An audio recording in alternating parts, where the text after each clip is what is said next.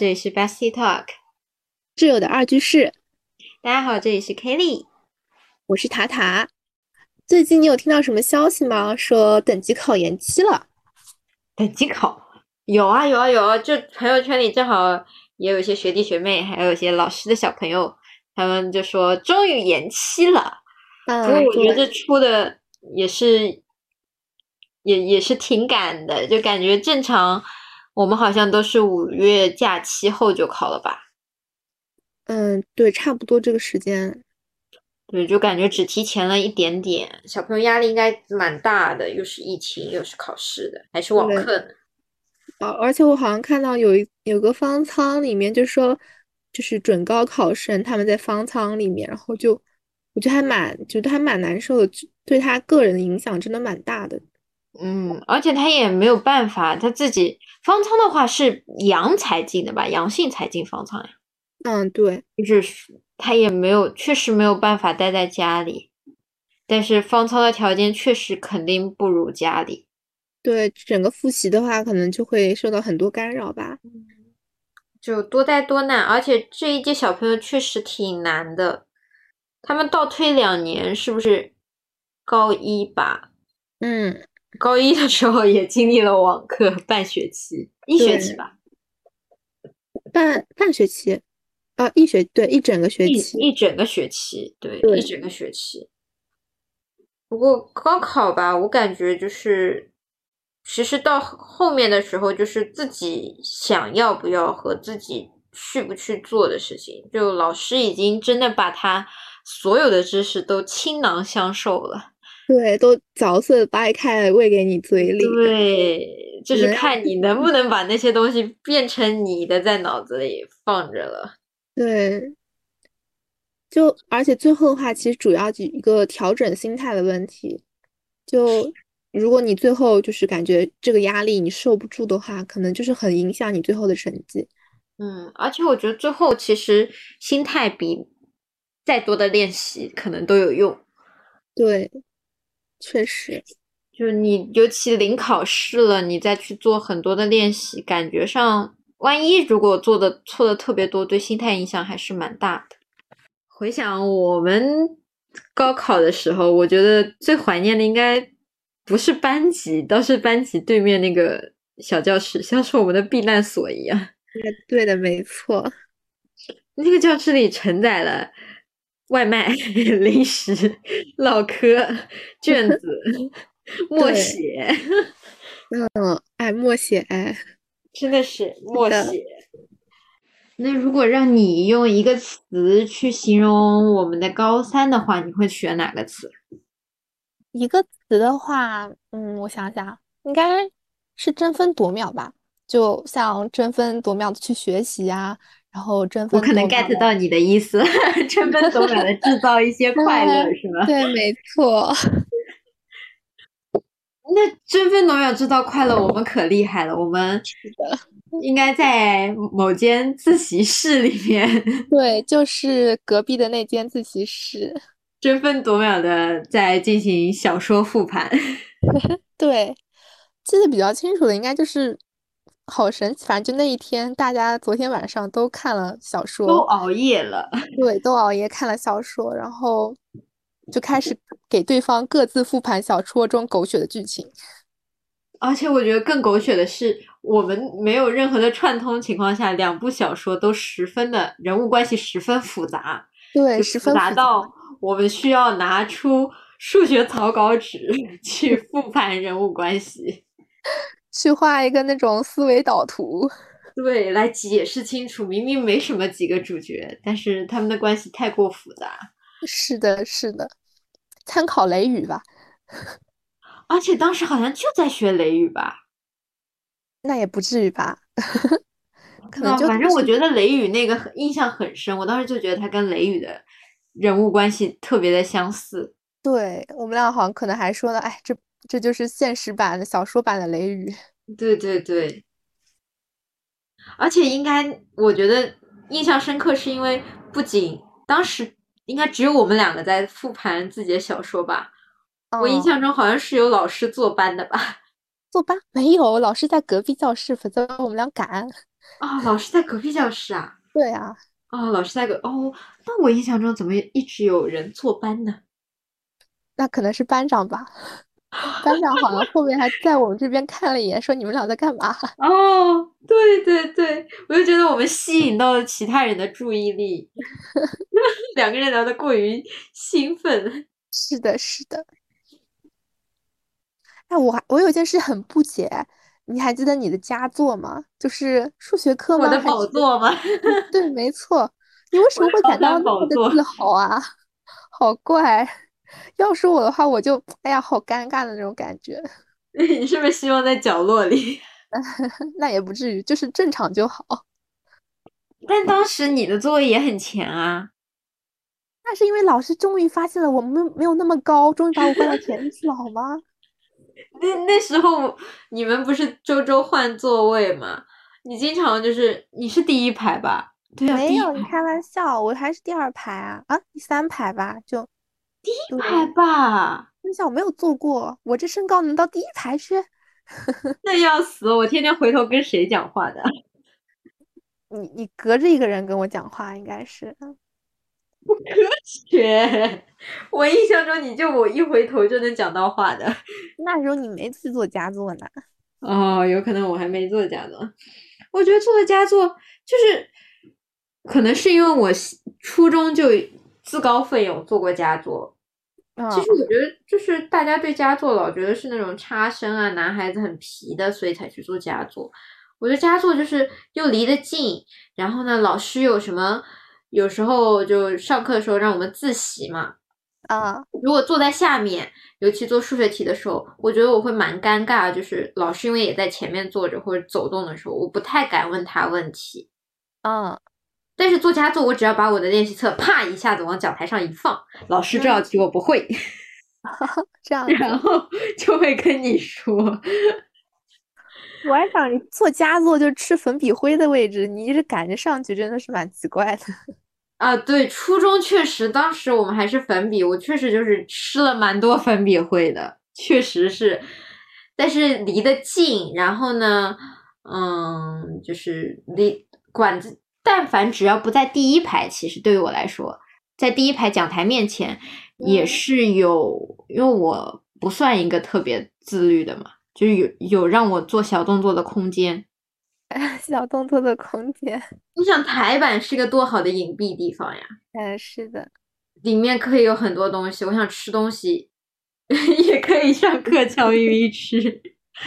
对，但是坐第一排你会。从那个位置上，就总觉得到处都是看得见，尤其你台板里藏点吃的，你想后面都是同学，嗯，对，你会不不那么好意思去吃啊什么的，就比较容易让自己更自律点。就我觉得我还是那时候我是要的，我是想要去学的，所以呢，我就自告奋勇申请了佳作，还行，哎，说明。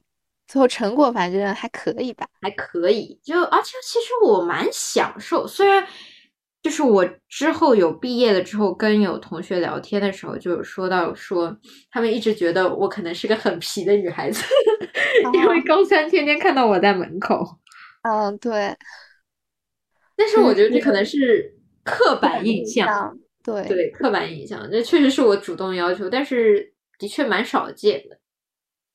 嗯。啊，破个大解谜了，这属于。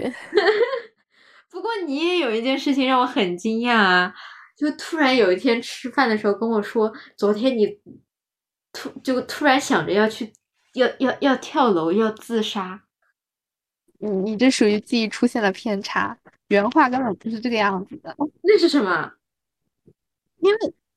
我们那个时候应该也是会看到一些新闻或者小道消息，就是高三说有跳楼的是吧？对，会有说好像就说好像因为压力大，然后会去选择那个小孩可能就会去选择就自杀或者跳楼啊这种。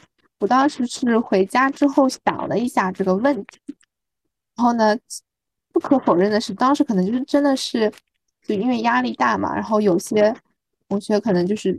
不能够很好的解决自己自身这种压力，以后周围的话，可能家长可能会逼得比较紧，要求比较高，老师的话可能就是专注学习嘛，对于心理这块方面可能就没有这么多的关注。然后他可能我猜测，可能就是周围的朋友之间可能也没有一个倾诉口吧。那之后慢慢慢慢的这个压力增加上去之后，就可能就是感觉受不了了，然后对承受不住了嘛。然后我就想着他可能就最后选择了这样的一个不好的方式来结束自己的生命。我当时是想考虑这个问题，哎，你真的是你说我想死。然后，但是我其实后面转，我是最后想转念想说，如果，然后我在想，那别人有受到这种压力时候，那如果推及到我的话，如果我面临到这种压力，我会怎么选择？如果我会不会选择自杀？然后我当时想着，如果我自杀了，我当时想，哎呀，那我爸妈得多难受。然后我就想着，哎呀，你怎么？第二天我会见不到你是吗？第二天你见不到我了，然后听到这个噩耗。然后呢，可能就一病不起，哎，这打击太大了，你知道吧？然后呢，又高考在即，我是就去了，但是呢，你还留着，就会影响到对我的影响也很不好，会影响我的心情。是的，影响到你最终的高考发挥，那真的是就一个人，然后呢，影响了这么多的人，哎，那就是不太行。我就想着，那这才是不可能的，就好好好好干，就对。然后你就很正常的出现了在我的，出现在我的面前。反正我觉得这样，我自己那个时候的这样一个思考就还蛮有劲的，就是真的是该想一想，就是为了不为了自己，也为别人嘛。对，而且我觉得当时我这个思考的方式还是比较冷静的。对，就是。有些人可能会觉得，啊，自杀我们是不能谈论这个问题的。就像说，嗯，像那个时候就谁，张张国荣哥哥他自杀的时候，不是引引导了那种很多自杀潮嘛？对对对，是一个啊，他有个专专有的心理学名词，他对于这个有个定义的，我给忘了，不，问题不是很大。然后就是说，但是我觉得起码就对自杀这个点，我我觉得我们是可以进行深入的思考和探讨的。对自杀的话，就对于自杀的消息的话，新闻上封杀，我觉得还是非常有必要的。但是我们自己私下的话，可能就会对于这种议题啊，可能就自己有有所思考啊，或者老师带领着我们去思考一下这方面的，就是生死的这种议题，我感觉还是蛮有必要的。对，毕竟自杀，我觉得如果你把它只作为个人的一个冲动性行为的话，不管是对个人来说，对家庭来说，都是个很大的问题。啊，对，没错。而且对社会来说，这也是太多人因为自己的原因，就一意气之下去选择一些极端方式的话，也是一个比较头疼的社会问题啊。对，没错。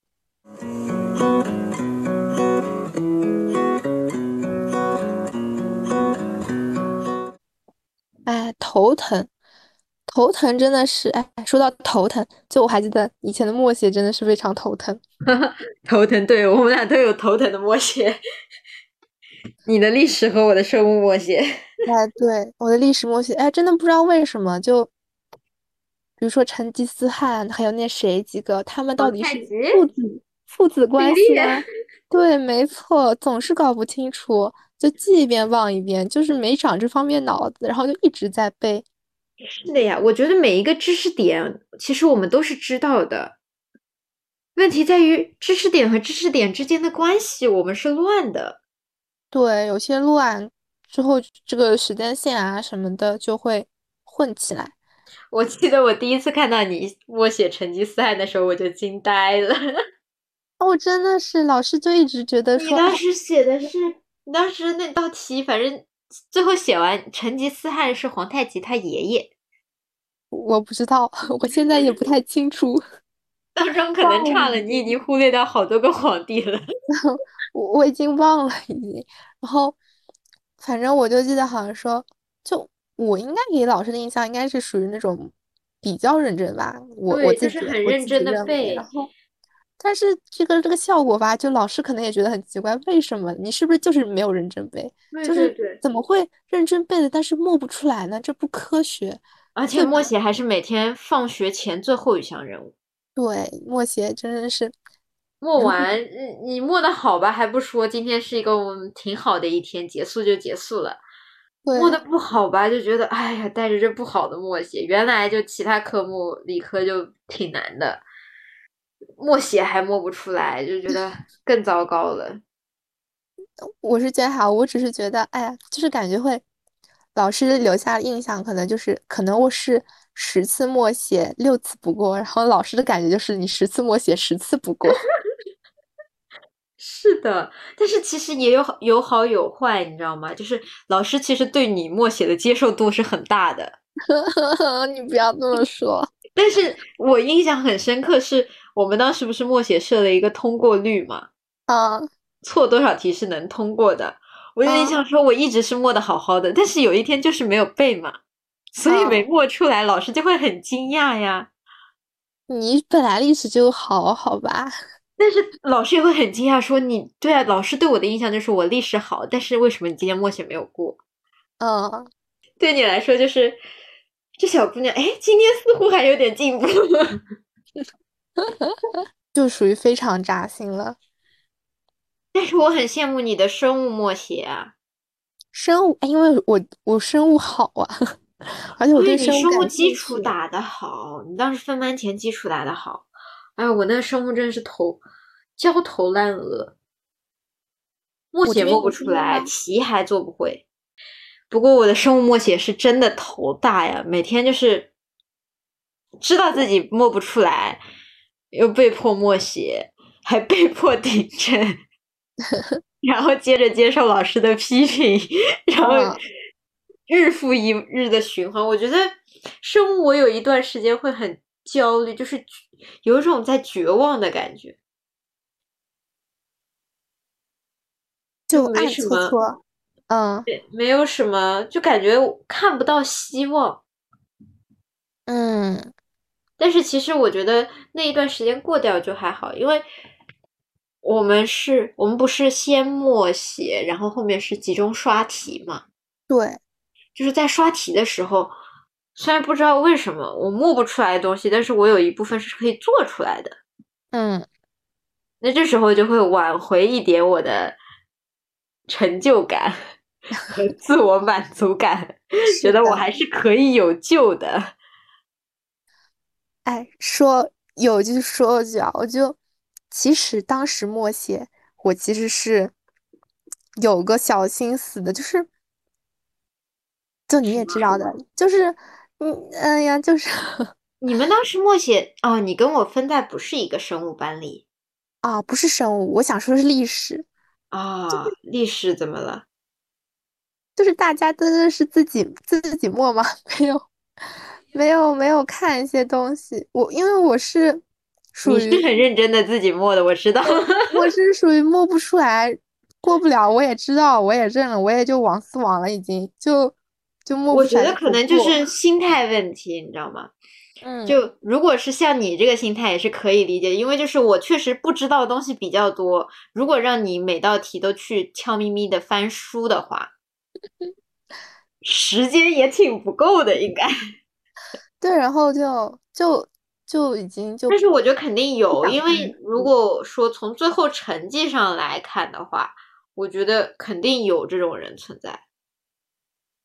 对啊，因为因为最后你属于逆袭啊，是 大逆袭啊，拿的那种女主剧本，爽文女主。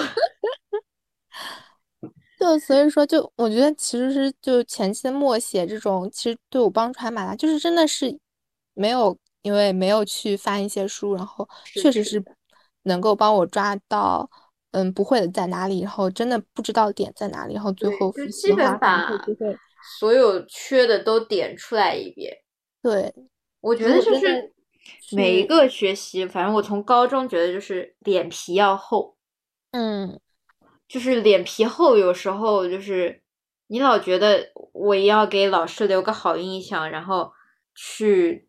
偷偷摸摸看看什么呀？但是问题是，最后那张卷子的时候，人家不会给你笔下留情啊。改的时候，对我我觉得就我可能是历史这门课，可能就是我对 老师老师留下的印象就非常不好。但是起码最后那个答卷就非常好。对，非常好，你你这属于超常发挥，你这什么当时第一名，Number One，是呀，就很开心。对，对我的生物也是，我觉得对我生物起色最大的就是我应该就考前吧，你记不记得我们学校二二模之后，嗯，有开了一次家长会，嗯，就要求就是考二模考的不算特别好的同学留下来，家长来，对，留下来，然后家长还要来面谈嘛。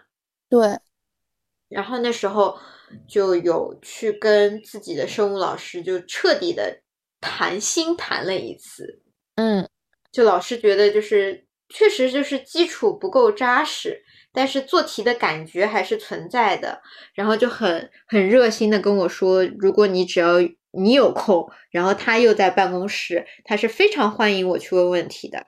他说他不觉得我问的问题会有什么丢脸，因为我一直有个顾虑，觉得我去问一些很简单的问题，会不会老师觉得这个孩子怎么以前上课没有听？嗯，会就是有，会有那种顾虑。但老师说你你现在顾虑，那就是你考试的时候分数失掉了，那你为什么要顾虑呢？嗯，所以就最后两周吧，应该就是基本上属于是把生物学往死里学了，就是遇到问题直接往老师办公室去冲。确实，后面拿出来的分数跟我最初预想的已经有很大的提升了。对，是的，而且生物那一年就是卷子还有点怪怪的感觉，嗯，就整有一点吧体有一点感觉没有，反正没有之前那么好考，就觉得还是确实脸皮厚，有时候对，就需要一些这种，真的是要不耻下问的，有时候。嗯，就人家老师不会觉得你去问问题是件不好的事情。对，其实他们相反很喜欢问，就是我觉得问问题，老师才能知道我们真实的水平在哪，不然老师原来就是掌握这些知识的人嘛，对，那他们都已经知道，他们只是按照自己脑子里应该来说，我这个知识讲几遍，学生是可以接受的，但是每个人的情况可能不一样啊。对的，就只要把自己的问题展现出来，才能够对对症下药。是的。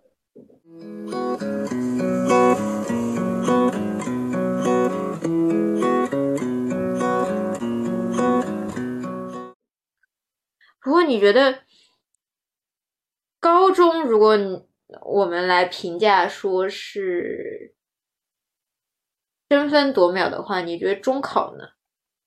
中考，哎中考最近有一部职业教育法新颁布了，你知道吗？我好像有听说过，是说什么职业教育要要公平对待职业教育，就正是不能歧视呢？哎，对，它总体应该就差不多这个意思吧。它不是就刚实施吗？对，它是五月一号刚刚发布的，它也是二十六年以来的第一次大修吧。第一第一次是一九九六年五月十五日通过的这部法律。哇，那好久了，二十几年了，对对就感觉大家可能啊，确实该改改了。我觉得以前可能对职业教育存在一些刻板印象的。对，一些偏见嘛，我们自身可能就有一些，我我也是才知道，就是因为这应该是我们一节课吧，老师给我们介绍的，就我也是才知道原来要应该是也确实应该这样子。就我觉得，在我没有中考前啊，我对技校的认知就职业教育的认知就很少。对就老师一直会说，你要是学的不好，就会去上这些学校。没错，就我感觉好像脑海里就只有什么新东方啊、蓝翔啊这种，厨师技术，对，没错，就广告打的响的那种感觉是职业教育，但好哦，像对，而且其实你要问我上海有哪些职业教育学校，我好像还真不知道。对，就感觉会他们跟我们好像是已经不不是，一路人是吗？对对，会有这种感觉。嗯，不过我觉得我第一次接触到职业教育应该是在中考的时候。我我记得我们那一届中考是应该是第一届有中本贯通的，嗯，对的，没错，他们好像是当时也不知道，从来没有人报过，所以不知道分数线怎么样。但是说他们进的是那种培训技能的学校，但是出来也是可以上大学的。嗯，这个我也是最近才知道。我当时知道还是因为曾经的同桌，就是他属于小男孩，属于动手能力比较强的，然后沟通表达能力也比较强，但是可能就是在。成绩和意识方面没有那么厉害，他们就是在初三的时候有去咨询过班主任，说这个方向会不会是一个好的方向。然后班主任后来有在班级里说，其实就稍微靠后一点的男孩子，如果觉得想学一技之长的，还是可以的。哦，这样子，就是我去到，而且很滑稽的事情就出现了，就是我这个同学他现在的本科也算是上海的一所就是公办本科，嗯，就其实你真正高考过去考这所本科要的分数也不低呀，嗯，对，就还是要点难度的，而且他们这种出来。相比高考来说，他已经有专业的知识和背景了。对，而且可能就会更加适合以后的职场吧。他有专业的对口的技能。对，我觉得职场上面他们会很吃香哎，比尤其是男生如果学一些动手的技能的话，对，吃香。所以说，这个刻板印象的建立，我觉得还是蛮奇怪的。就突然间，好像社会上都有一，就感觉好像职业教育是不好的。好像我我就很好奇，是因为九几年那部法的颁布，才导致了就是可能这个法条出现，导致大家的社会观念变掉了。不知道，因为我感觉以前的对于没有考上高中，因为高中不是已经相当于是分流嘛，没有考上高中的话，对于另外一部分同学的感觉，可能就是啊，他们是不认真学习的，然后他们没有认真读书。然后就他们就是相当于是就是比较负面的评价，基本都会贴在他们身上。但是感觉好像，因为最近才刚刚再次去了解了一下，然后就感觉应该不是这样，应该不能这么想。大家只是选择的路径不同，但是而且人家这种 技能，可能我们去学也确实还挺难的。对，不适合，就可能就是。不适合我们去做一些东西，是的。哎，不过就是会有哎，就是你如果去现在社会上的那种招聘的话，其实大家很多都是说，哎，要本科，或者说要要大专以上。你很少就说，哎，我中中中职出来就说，哎呀，就还好这种。对，所以我觉得我们是，我们当时那个中本贯通，他其实考虑到这一点了。对对，已经考虑到了。对他已经就是前置性的考虑到他们出来的学位还是是一个本科学位，那就是即使大环境不变的情况下，他们在就业市场上也是有竞争力的。对，而且我觉得其实对于我们那一届来说，我很佩服那个同学，哎，就他能够低智螃蟹。对，就是在。不了解整体大环境的情况下，就整体政策都还不是很熟悉的情况下，就选择这样的一条路，是我觉得很佩服他的勇敢，包括他家长也是敢于去做这一这这一个决定的。因为如果你说小朋友的话，没有成年，万一他觉得这个不好，万一去怪罪家长的话，也很尴尬。对，就还是可能是需要一些更加。反而是需要一些更加心智成熟的人，在那个阶段去选择这样一条路。他们知道自己以后会有什么样的方向。如果真的是本来就已经方向还没有定，然后心思也不是很成熟，去选这种方向，可能就只会被社会上的一些评价所裹挟，然后就可能就自暴自弃啊，这样子。对，我觉得职职业教育最大的就是。阻碍就是学生自己的自律，因为外界对你的评价就不算好的时候，嗯，对，很容易就受到影响。没错，就如果我们是正常的说，你是一个重点学校出来的，你即使走在外面，你也会觉得我需要做的好像像一个重点学校出来的学生。会给你这种光环嘛，就会说，哎，你是重点学校的，哎，你学习成绩好，哎，那你人品一定很好吧？这种其实它其实是有一些些连贯性，大家的思维当中。对，就是正常，我觉得这是思维定式，就是惯性思维。嗯，就大家惯性觉得你从好的学校出来，那你肯定就很好，然后对你的要求也会高。然后如果你就像在高中的时候，如果你走在路上，突然看见从职业学校出来的同学，如果他在路上乱扔垃圾，你就会觉得很正常。对，就说哎哎，就是他们他们会扔吗？对吧？对，但其实我觉得这个偏见我们确实需要改变一下。对，这确实是一个需要改变的偏见。而且其实估计也就是自身的那种不自信，有的时候就你想想，你当时高中的时候，你看到比你好学校的校服的同学，你你会有心里有有那种。一愣的那种感觉吗？会啊，我就会觉得，就其实校服都是一样的，但我会觉得他们的很好看。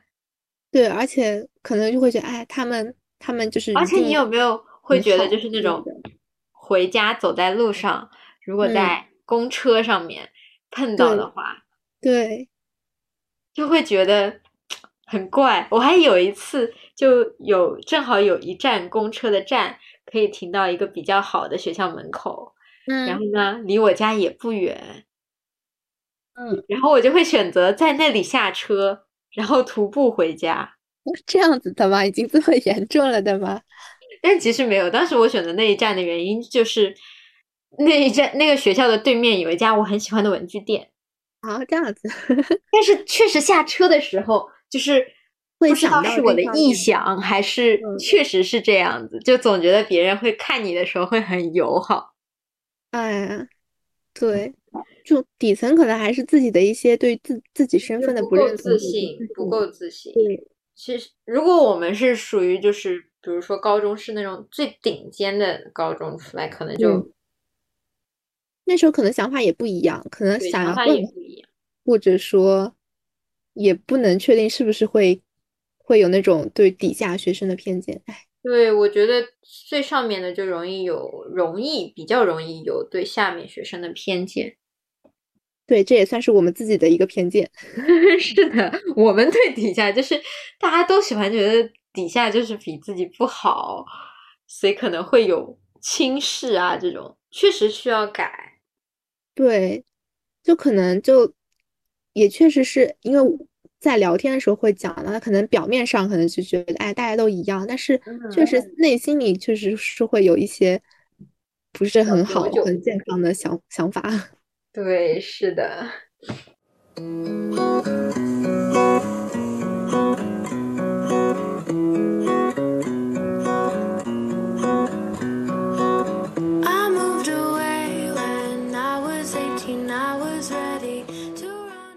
就他这这部法律他改了之后，我觉得他有几个改的地方还蛮好的。他其实首要的目的的话，是为了去服务全民终身学习这样的一个现代的职业教育体系嘛。我觉得职业终身学习确实是现在这个快速发展的这个社会需要去考虑的点，就学到老活到老。对，哎，我觉得职业终身学习其实可以解决现在一个很大的问题。就是你有没有听说过那种比较热门的行业，三十五岁一个坎？哎，对，会有的。就是说，好像我是不是那种计算机行业？就说互联网，就感觉大厂里面大厂，你好像到了一定四十岁之后，就好像就是如果你没有晋升职位上去的话，你可能就会被刷掉。对，就感觉因为后备力量源源不断在进来嘛。就你没有做到一个领导，就是能带领团队的位置，就感觉你就会被时代给淘淘汰掉。对，因为你的那种思维方式，可能就是没有那么年轻的那一辈更加的灵活嘛。对，尤其你想互联网的话，它需要实时更新你的知识库，而且是高强度的，你这个身体也要受得住。对，所以我觉得终身学习肯定是一个很好的愿景。对，那我觉得终身学习其实遇到的最大问题是，有就是当你到了那个年龄后，你有没有意愿去终身学习？对，可能就是会有一些觉得，反正已经达到了我预期的目标，其实就无所谓了。就对，这也是一种个人选择吧。就你想要更好，或者说保持住现在状态就更可以了。对，我觉得有这个欲望，我不知道我到时候会怎么样，但是现在的我幻想以后，我觉得我会有那种终身学习的想法。嗯，一个戴着眼镜，然后捧着本书晒太阳的老太太。那我们还需要六十岁之后一起去老年大学的。嗯，对，嗯，去学学唱歌啊，画画呀，要不来绣个十字绣也可以。广场十字绣估计不太行，眼神可能到时候已经不好。眼神不好。对，然后它其中还有二十五、二十六条，它其实更加关注的是企业的参与，我觉得这点也蛮重要的，因为职业出来的话，其实重点对口的就是企业嘛。你指的意思是，他直接让市场有什么需求，让那些公司去对接学生吗？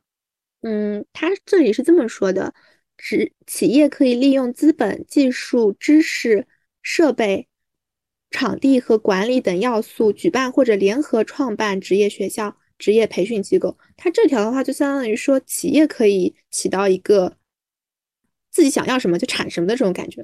啊，其实企业就是行企业，我觉得代表就是行业的需求吧。对，现在缺什么？那我如果缺一些什么工人的话，或者是某些技能的岗位的话，他就去对应培养这些学校里面去找，让他们过来实习，是吧？没错，我觉得他就是就是他就这好好啊，他他们都没有就业难题。对对对。然后三十条有一个蛮有意思的，就是它是国家推行中国特色学徒制。哎，这让我想到什么？就少让让我想到德云社这种，就师傅领进门，修行靠自个人啊这种。德云社这个，哎，德云社人数好多啊！我以前以为只有只有没几个，后来出来怎么一堆人？多了，好多啊！学徒制，你让我想到什么？法国好多都是学徒制嘛。包括他们时尚行业，就是在法国叫做工作坊。工作坊，对，工作坊里面就是都是学徒制，师傅会给你带你进门，然后每一周给你任务，你要做几个高定的样品。嗯，这样子。然后会进行考核，然后会交换师傅来教你。还有这样子的？对，我觉得法国是法国，好像学徒制保留的还蛮多的。哦。我之前有听说法国的幼师也有学徒制，那他就相当于是，就是其实就是师傅嘛，嗯，就告诉你如何去关心小朋友。对，确实他们这种经验的话，传授会少走很多弯路，对，因为是一点点去摸索，而且会提高很多效率。对的，不过学徒制真的要人数比较少的行业。就是要钻精的那种感觉。对，你做一行做精一行，你不能说，哎，我今天想去做这个学徒，哎，明天就想去做那个学徒。对对对对对，你一天到晚这这里试试那里试试，我觉得没几个师傅想要你的。对，没错，师傅们可能都是这个烫手山芋，谁爱接谁接。就是说，啊，这个还有，我看现在看到第四十七条，它有一个。嗯，国家鼓励职业学校聘请技能大师、劳动模范、能工巧匠、非物质文化遗产代表、传承人等高技能之才。然后这种他们通过就是兼职啊什么当授课老师啊，我觉得这种真的还蛮好的，就非物质文化嘛。对，而且物质的话就你看得见嘛。嗯，然后非物质一般都是些技能之类的，这种东西你要是没有徒弟。他就他就失传了呀，对，就是这种非物质文化，其实中国还蛮多的，各种可能地区啊，他们都有一些保留自己的那种手工手工创作。他们这种如果不传承下去的话，可能就就是销声匿迹了，已经就。是的，你有没有觉得，其实现在小朋友感觉搞十字绣的都已经很少了？我感觉我以前，我我现在家里好多好几幅都是我自己小时候绣的十字。对，就是小时候好像学校里会发，然后让我们绣，就越来越少的人去学以前的叫女工嘛。对，然后我还记得小学，我记得特别清楚，小学的时候我还学过织毛衣，那个时候我会，现在我已经不会了。织毛衣这技能可以六十后六十岁后接着捡起来。反正就是要感觉要传承这些东西的话，确实是需要有特定的人。但是你说这种特定人怎么去找呢？谁会花这么大的精力去传承一个这样东西？只是兴趣的话，我觉得很难坚持。对，难以坚持。所以我觉得这个可能是整个社会风气的一个问题吧。对，就这样个人的感觉，就大家都觉得哪个行业好赚钱，对，去选择一个行业，而这个是。嗯，去选，因为一些兴趣、社会责任或者其他方面去选择一个职业。是的，如果我觉得我我能举出来的例子，你知道李沁吗？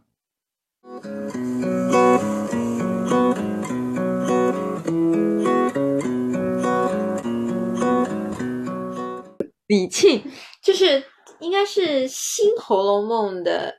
里面演谁啊？演演演演演林黛玉的，嗯，然后他当年是上戏的学生，嗯，他是当时上戏那个呃黄梅戏里面闺门旦，哦，闺门旦是十年才才招一批学生，那他是嗯，他是当时是。恰逢十年之后招的唯一一个学生啊，这样子啊，对。然后呢，新红楼翻新红楼梦翻拍的时候，导演就去找，说觉得这个小姑娘气质很符合，嗯，让她来演。演的话，就证明她要放弃一部分的时间，就是学习闺门旦的技巧啊什么的，嗯，去钻研的时间就少了。对，然后你想演了之后，现在我们也就在电视剧上看到，就是你不能说他选择对或者错，我只是觉得有点可惜，就是别人的选择嘛，就对，这是别人的选择，就比较可惜。而且我觉得我倒不替李沁可惜，我觉得教他的老师会内心觉得很惋惜，嗯，只是很，但是你想十年也才招一个的话。但是我觉得这个后后辈的话，需要这些财政啊，需要就提上去嘛。就比如说他拍电视剧会赚钱的，但是如果他专修那个黄梅戏的话，可能就赚不到钱。他只是在不断的支出学习。但是我觉得财政你也不能明目张胆的就给一个行业去那么多钱，就是他能影视能赚钱，就是因为有人去看他。对，没错。如果黄梅戏跟影视一样，大家都很喜欢去看，那也不是不可以。对，感觉这种现在这种戏曲啊，看的真的少了。以前还能看到各种戏曲频道，我还会看看。现在好像，因为首先不怎么看电视了，然后频道也少了，频道变得少了很多，然后。我记得特别，我以前在晚上的时候特别喜欢调电视频道，一个个调过去，好像有六百多个频道，然后就而且都放不一样的电视，够无聊的。对，然后就调到底，它都回会回到第一个嘛，就反正很多很多频道，然后都会有不同不一样很好玩的东西。然后现在调调电视剧的话，就很多都是一样的内容，然后对，很多都是一样内容，我都没有兴趣往后去探索。你还有什么频道？对，然后还有很多频道都是放广告。